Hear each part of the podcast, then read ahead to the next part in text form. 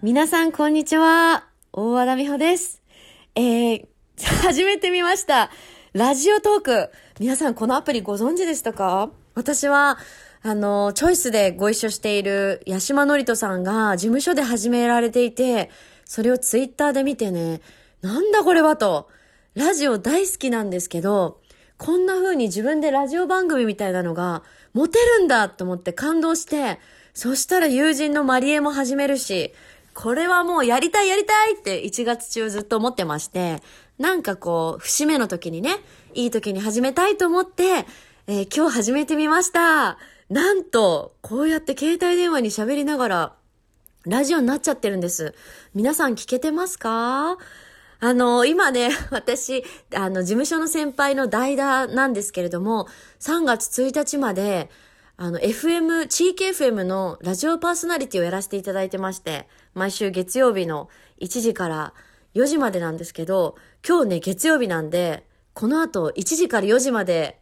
3時間喋りっぱなしなんですよ。なのに、この午前中にこのラジオを撮るっていうね、どんだけ喋りたいんだよっていう感じですけれども、喋りてた、いえ、喋りたくて喋りたくてたまらないからこのアプリを始めたわけで、なんか、もともと喋るのは大好きなんですよ。一人っ子でね、共働きで両親が、一人でいる時間が多くって、小さい頃なんかよく鏡に向かって喋ってましたもんね、ずーっと。だ今思ったらすっごい悲しい子供時代だけど、あの時間があったからこそ今このラジオトークが、あの、何の無理もなく始められるっていうあの時の自分に言ってあげたいね。自分が37になった時には、こんなアプリができてさ、こうやって人にこう発信できる時代になってるわけですよ。だから YouTube なんかもそうですもんね。こう一人で自分でなんかこう発信したいっていう力がある人たちが、こうああいうのできてるでしょ？あれは本当に一人っ子のあの子供の頃の私だったら YouTube 始めてますよね。ひたすらこうやりたいことを皆さんに見せたかったもん。だけどあの時は一人だったんで、鏡に向かってその時もね、宝塚で、宝塚のビデオを見て覚えた振り付けを鏡の前でやったり、あの、よくこれ、イベントなんかでも話してますけど、笑っていいともごっこっていうのを一人でやってて、鏡の前に椅子を二つ置いて、トゥルットゥットゥットットゥルットゥットゥンとか言って、笑っていいとも皆さん見てました？あれでタモリさんのテレフォンショッキングの時間に、ショッキングだっけ？ショッピングじゃないもんね。テレフォンの時に、テレフォンショッキングだっけ？あれ。なんかゲストの方が出てくる番組、コーナーありましたよね。あれで、元気ですか？ってタモリさんが言って、元気ですとか言ってあの、客席の方が言うんですよ。それを一人で真似して、寒いですね。寒いですね。そうですね。とか真似して鏡の前で喋って、そして今日のゲストは大和田美穂さんですって私が自分で私を紹介するわけですよ。そしたら私が出てくるの。もう一回はけて、もう一回鏡の前に出て、あの、椅子に座って、なんか、わー思ってたよりスタジオ狭いですねとか言って、話しながら、今日、最近の近況を語るっていうね、そういうことを私、お留守番の時やってたんですよ。悲しいね。どんな子供だよっていう。でもあの時間が結構楽しくって、親には内緒の秘密の時間っていう感じで、私はすごく楽しい時間だったんですよ。でも今となっちゃさ、これ37にもなってっていうか、今もこうやって一人で喋ってんだもん。子供を幼稚園に送り出しまして、そして今この次の仕事までの間にですね、そんなこと、こんな喋ってるよりももっとやんなきゃいけないこといっぱいあるんですよ。冷蔵庫の中も整理したいし、お掃除もしなきゃいけないんだけど、うちの。でもなんか、2月1日から始めるぞって決めまして、始めてみました。見て、これね、すごいんだよ。音とかも鳴るんですよ。イエーイすごくない？超楽しいみんなが笑ってくれなくてもさ、こうやって笑えるんですよ。まあ、なんでこうラジオトークやってみたかったっていうと、やってみたかったかっていうと、ラジオも好きで、必ず車に乗るときはラジオを聞いてるっていうのもありますし、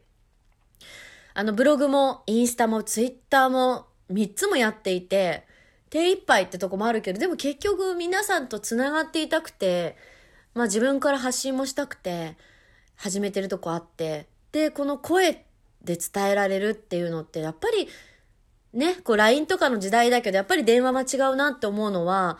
温度だ、温度はわかんないね。声の工程とか、やっぱ笑い声とか、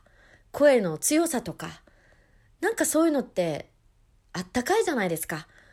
なんか、やっぱり電話って好きなんですよ、私。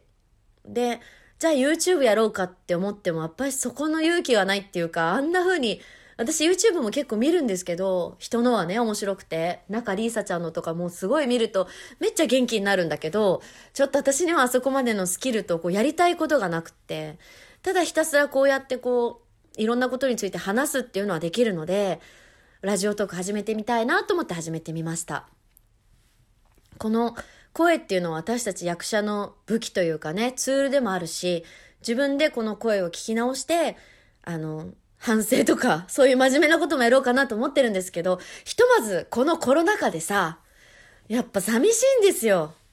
うん、つながりが、もちろん心でつながってるとかも信じられるし、あの、コメントをいつもね、インスタとかでいただいて本当に嬉しいんだけど、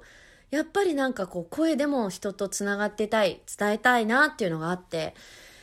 うん、無理なくね、あの、それこそ YouTube やれって言われてもそれ無理することになっちゃうので、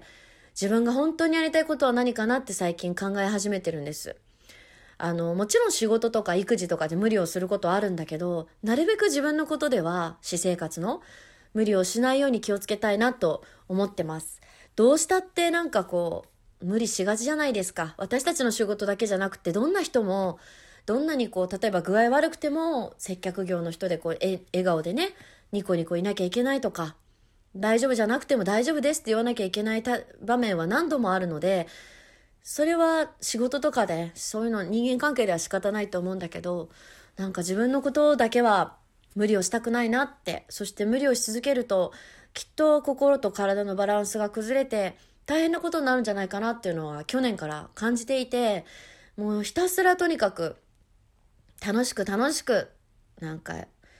喜びを見つけて生きていきたいなと思っている次第でございます。で、最近ね、少女パレアナっていう本を読み始めまして、それは実はうちの母が好きだった本なんですけれども、そのね、本の中では、あの、喜びを見つけるゲームっていうのが出てくるんですよ。なんかこう、どんなに大変な世の中でも、うん、世の中、大変な日々でも生活でも何か小さなことでもいいから喜びを見つけてそれを楽しもうっていうなんかそういう精神の持ち主の女の子になってく話でね、パリアナが。ああ、それはなんかとっても素敵だなと思って。私にとっては今日のこのラジオ一人で喋ってんだけどね、リビングで。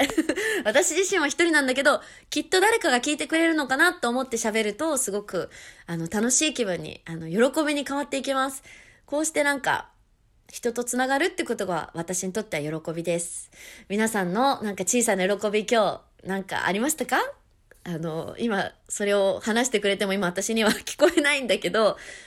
コメントくださってもいいし、これなんか、あの、質問とかもね、このアプリでできるみたいなので、ぜひしてください。そしたら、あの、すべてには答えられないかもしれないけれども、お便りをお読みする、それを拾って展開するコーナーもできたりしますので、えー、ひとまず、始めてみたということに意味があると。で、これね、ダメだったらやめますね。だけど、まずは、第一歩、2月1日に踏み出したということで、この番組を終わりたいと思います。もう終わりなの。これね、12分しか全部でできないんだって。で、今ね、9分喋ってるんですよ。一人で9分喋ってるんだよね、私。すごいね。不思議。これ、あ、この、急に、急に音出してみるし。あの、これちょっと続けられるかわかりませんが、やってみたいと思うので、ぜひ、皆さん聞いてください。ありがとう。それじゃあね。またね。今日も素敵な一日をお過ごしください。バイバーイ。